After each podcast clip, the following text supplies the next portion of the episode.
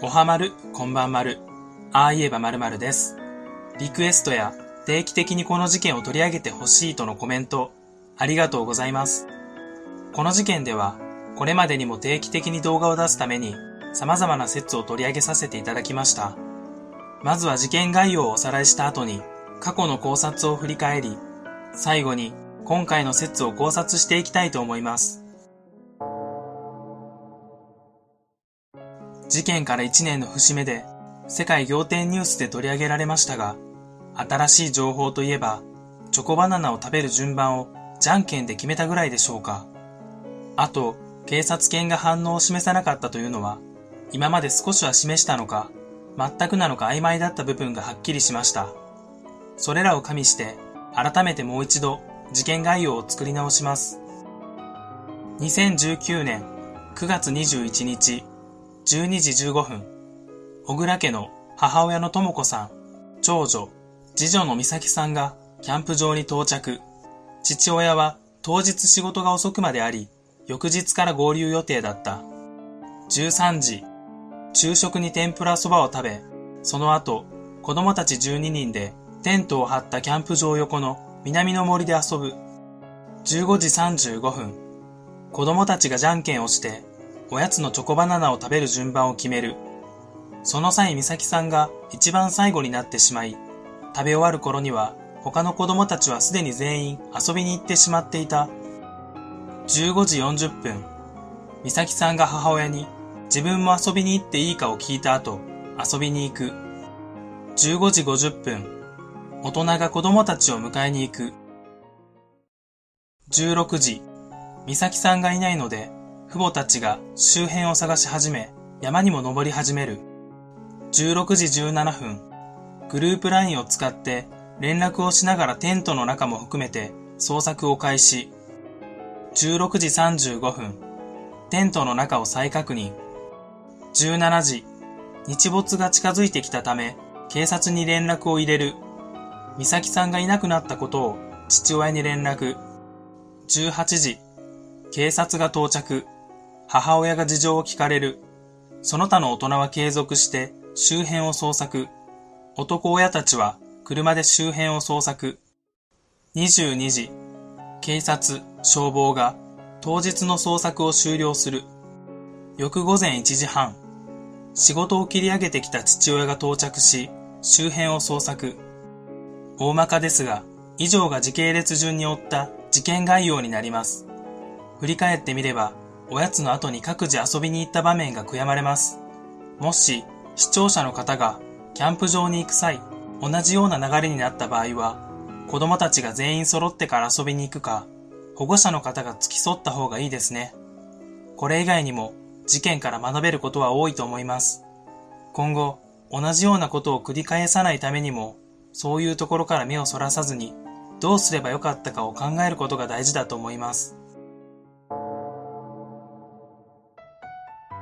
大体の動画はテーマが被るので消してしまいましたが、これまで主に以下の5つの説を取り上げてきました。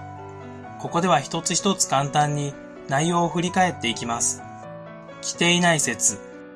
警察犬により、美咲ちゃんの足跡が確認されなかったことで、多くの方が思ったであろう、実際は来ていないのでは、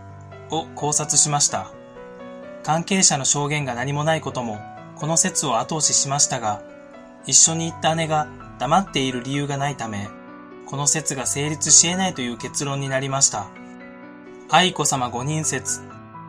何度も述べていますが、主に説はネット上でよく言われているものを考察しています。その中で最初の頃にだけよく目にしたのが、愛子様に似ているというものでした。動画内では、もし犯人が愛子様と間違えて連れ去るとしたら、どのような人物が犯人なのかを考察しました。愛子様とうっかり間違えるということは、犯人は長い間刑務所に入っていた人物で、幼い頃の愛子様しか知らなかった。刑務所を出てお金がなく、美咲ちゃんを見つけて、つい犯行に、というような、今考えれば顔から火が出るような内容でした。家出説。美咲ちゃんの足跡はあり、途中で見失ったという情報があり、作った動画です。もともと家出をするために新しい靴を用意しており、足跡が途切れた場所で靴を履き替え、歩いているところを最初は親切心で保護した人物が親元へ返すのが惜しくなり、また、美咲ちゃんも自分が出ていけばこの人たちが悲しんだり、捕まってしまうと考えて出ていけないという考察でした。連れ去り説。車による犯行と仮定して考察し、未成年者の誘拐は申告罪。母親が訴えなければ罪に問われない可能性もあるので、そこをうまく利用して犯人に呼びかけるのはどうかというのを述べさせていただきました。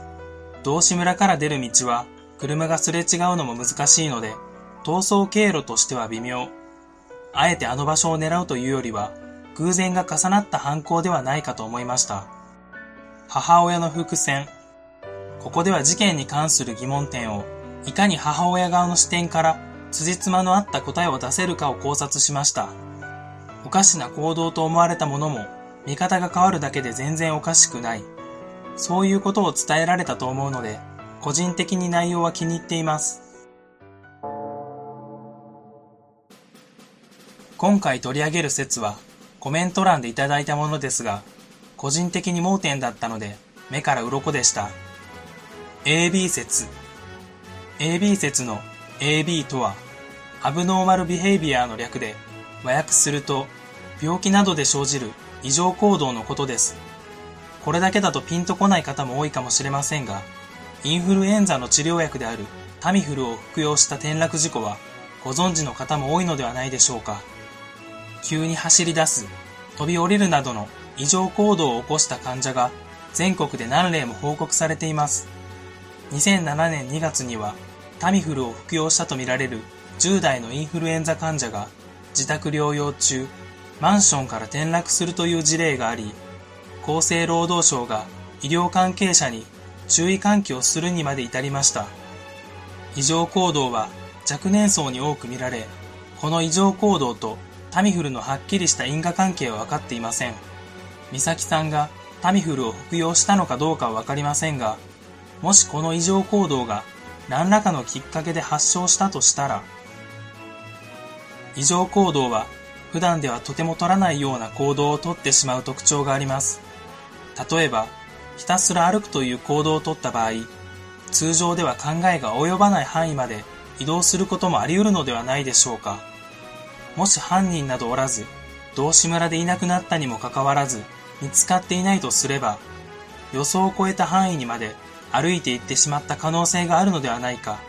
というのが今回の説です。今まで行われていた現地での捜索は、おそらくキャンプ場に集まり、そこから全方位に歩いて、しらみつぶしにしていく方法だと思います。この方法だと、捜索する時間にも限りがあるので、捜索隊が行ける範囲は限られてくると思います。この説に照らして考えれば、従来の捜索範囲からさらに外側に向かって捜索、要は捜索範囲を広げるということですね。そうすれば何らかの手がかりが見つかるのではないでしょうか。コメント欄でこの説を教えてもらった時は、なるほどと思ったのですが、皆さんはどう思われましたか？もちろん捜索範囲を広げるのは簡単ではないですが、今まで引き返していた場所から捜索を始めれば、少しは広い範囲を捜索可能なのではないでしょうか。最後に目撃情報のコメントについてですが、なぜか多いのは九州地方で似たような子供を見たというコメントはほぼ全てそこに集中しています。実際にそこにいるのか、もしくは誰かが言っていて影響を受けているのか、行方不明から時間は経っていますが、可能性を信じて、美咲ちゃんのことを忘れないことが大事だと思います。おそらく次にこの事件を取り上げるのは、進展があるか、新しい情報が入った時になると思います。一年経って出た情報が、チョコバナナじゃんけんだけだったので、なかなか難しいのかもしれませんが、最後に、みさきちゃんの顔、ぜひ覚えて帰ってください。それでは、ここまでご覧くださった方も、そうでない方も、ありがとうございました。また次の動画でお会いしましょう。